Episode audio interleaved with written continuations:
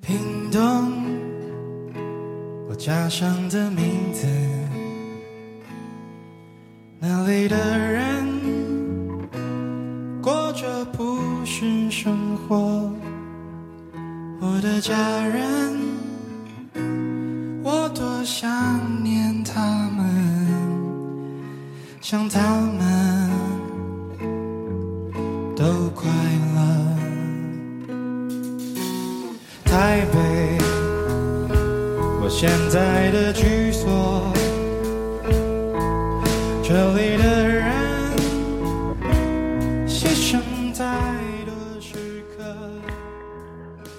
Hello，各位听众，您现在收听的是 FM 幺零六点九路人电台，男孩的复数是 gay。很感谢各位听众在深夜聆听路人电台。如果你喜欢路人电台，请把它推荐给你的好基友们。如果你想跟路人有进一步的互动，可以关注路人的微信公众号，那联系方式呢都在节目简介当中。路人期待与你们的相遇。最近也不知道是哪根筋抽了，又处于一种比较神经质的一种状态。呃，突然会意识到自己自己年龄的问题，因为今我是九一年的，今年其实已经二十七了，当然生日还没过，我并不愿意承认自己已经步入二十七岁的年纪了。但是真的不得不去承认自己已经马上是要奔三的人了，突然就有一种危机感，这种危机感就是觉得，首先我的银行存款还没有达到我想要的那个数字，其次我依旧居无定所，我从来不会把我现在住的这个房子称作为家，它只不过是我租来一个睡觉的地方而已。最后一个感慨就是，快活了三十年了。至今身边也没有一个喜欢我的人，所以呢，想到这三点，第一是觉得自己很可怜，第二是觉得自己好有危机感呀。因为一个人，所以无依无靠，所以你必须要有一定的经济基础，为了你以后的生活去做打算。所以以我现在的这个经济能力来说，并没有让我未来有很好的生活保障。而且最近也是听到很多消息，就是社会一直在不停的去淘汰一些人。所谓淘汰的人，不一定真的就就是那些没有能力的人，而是真的是当你达到一定岁数、达到一定年纪的时候，你的创造力不如年轻人的时候，你可能就要被淘汰了。所以，感觉自己离那个即将被社会、被工作淘汰的那个时间点越来越近了。就会有一种危机感，在于说，那个时间很紧迫，但是你还没有存够足够的养老钱，为你以后，你甚至连一套房子或者连一个安定的居所都没有，更别提你未来生活该怎么办了。有时候真的会觉得，gay 就是都是要活在前半生的。最近就是身边的很多朋友都告诉我了很好的消息，就是包括升职呀、加薪啊，也会让我觉得啊，为什么新的一年了，我却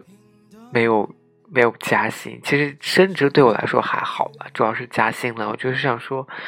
好吧，都到一年了，为什么我还没有很好的机会能够去加薪？还听，其中有一个朋友，他最近在这个准备他的这个嗯升职的报告，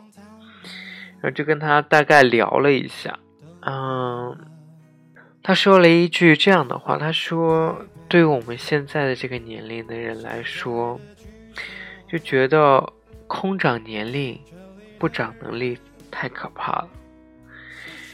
我很羡慕他，是因为。在他的这个职场生活、职场环境、工作环境当中，他有非常好的、非常有能力的上司，能够去让他去进步。而我在我现在的这个工作当中，更多的是属于一个没有人能够来教我怎么去做事，或者把事情做得更好、更完美，而是所有的事情都需要我自己来处理，需要我自己去摸索。因为我的领导都不知道这样做是不是对的，或者他都不知道该怎么去做。所以只能我自己去摸索。到了现在这个年纪，真的会渐渐的开始被家里去催一些嗯谈恋爱的事情，因为前段时间家里人有过来，所以也是被唠叨了很多这样的事情。我甚至都有被就是亲戚的亲戚啊。就是帮我想要去介绍对象，说啊，对方是什么，跟你同校的啊，同一个年级的，只是不同专业的一个女生，然后，呃，怎么怎么，人家怎么怎么努力，然后现在在哪里哪里混的有多好，就觉得可以介绍着认识一下。有一天晚上，我就突然在想这个相亲的事情，就是按。我父母的这个给我的，就是怎么说呢？讲对方那种条件的标准，我觉得其实是也是很符合我自己去选择另一半的一些标准的。嗯，比如说我父母他其实会讲究一个所谓的门当户对，会考虑到对方的这个父母的工作。然后也会考虑到这个学历呀、教育背景呀、现在目前的工作呀、收入情况等等，这些其实都是会考虑的。所以，我就想想说，如果我的父母能够拿这样的标准给我介绍一个男朋友的话，那我其实我觉得我应该会很开心。因为我并不去，并不是介意他们给我介绍对象这件事情，我只是介意的是他们给我介绍的是一个女朋友。我就假设说，如果我的父母有一天能给我介绍一个男朋友的话，那我一定是十分开心的，因为以他们的择偶标准来说，是就正好跟我很像，所以我觉得。他们能够给我介绍的男生，就是我可能会喜欢的那种。但是，啊，假设毕竟是假设，我觉得这一天对我来说永远也是不可能实现的。最近也可能是因为真的是太太寂寞了，可能就是因为我上次录完那个春梦以后留下的后遗症，所以。啊，最近有把这个阿罗哈又装回来，有在上面去看一些人。当然没有看到，不是说看到合适的人，而是说看到上面的人都活得那么光鲜亮丽、多姿多彩，有很好的颜值，有很棒的身材，有那么多的人关注留言。突然就觉得啊，能做成这样的人真是很厉害，很羡慕。虽然我知道，就是他就跟朋友圈一样，其实隔着朋友圈，大家没有谁是过得轻松的，但是，但还是会不禁的去羡慕他们那种优越的生活。大多时候，我们觉得痛苦，是因为事物的发展并没有按照我们预先设想的那样。比如，你以为只要你用力的去喜欢一个人，他也会同样的喜欢你，而现实是他可能更反感你。又比如说，你以为只要努力就能成功，而现实是你可能一辈子碌碌无为，最后老泪过度。那些先天优越的人就像是毒品，明知道跟他们在一起只能一次次的否定自己，但又想踏入他们生活的阶级，成为他们的一员。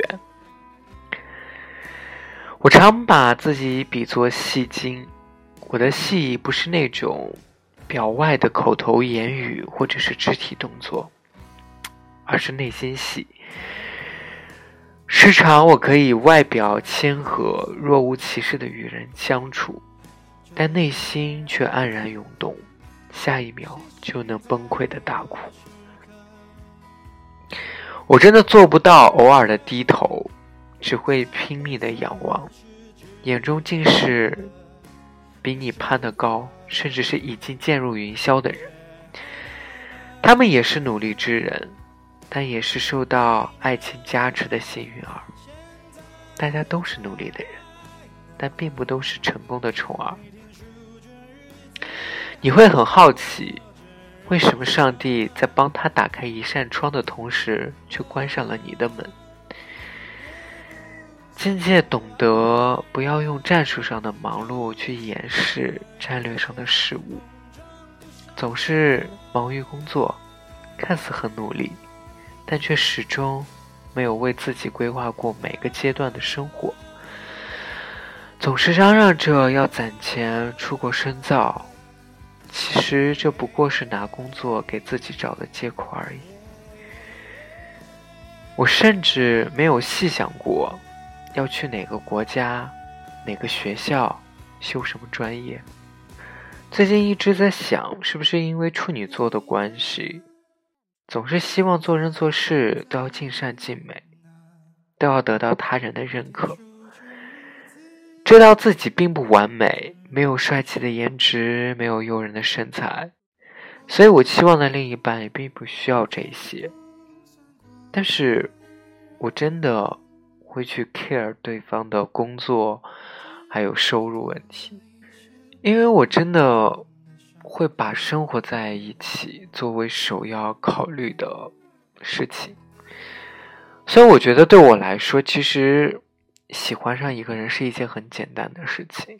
因为只要我觉得这个人是适合生活在一起的人，那我就会喜欢这个人，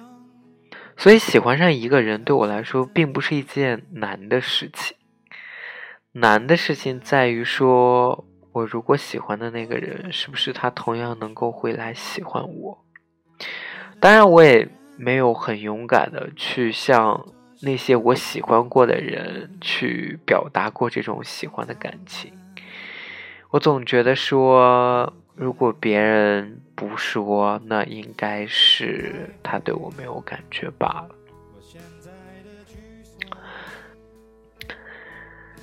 我真的觉得，gay 都是活在前半生的。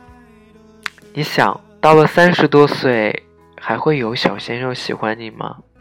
当你都是大叔了，还会有大叔喜欢吗？而且，我也不可能结婚生小孩儿，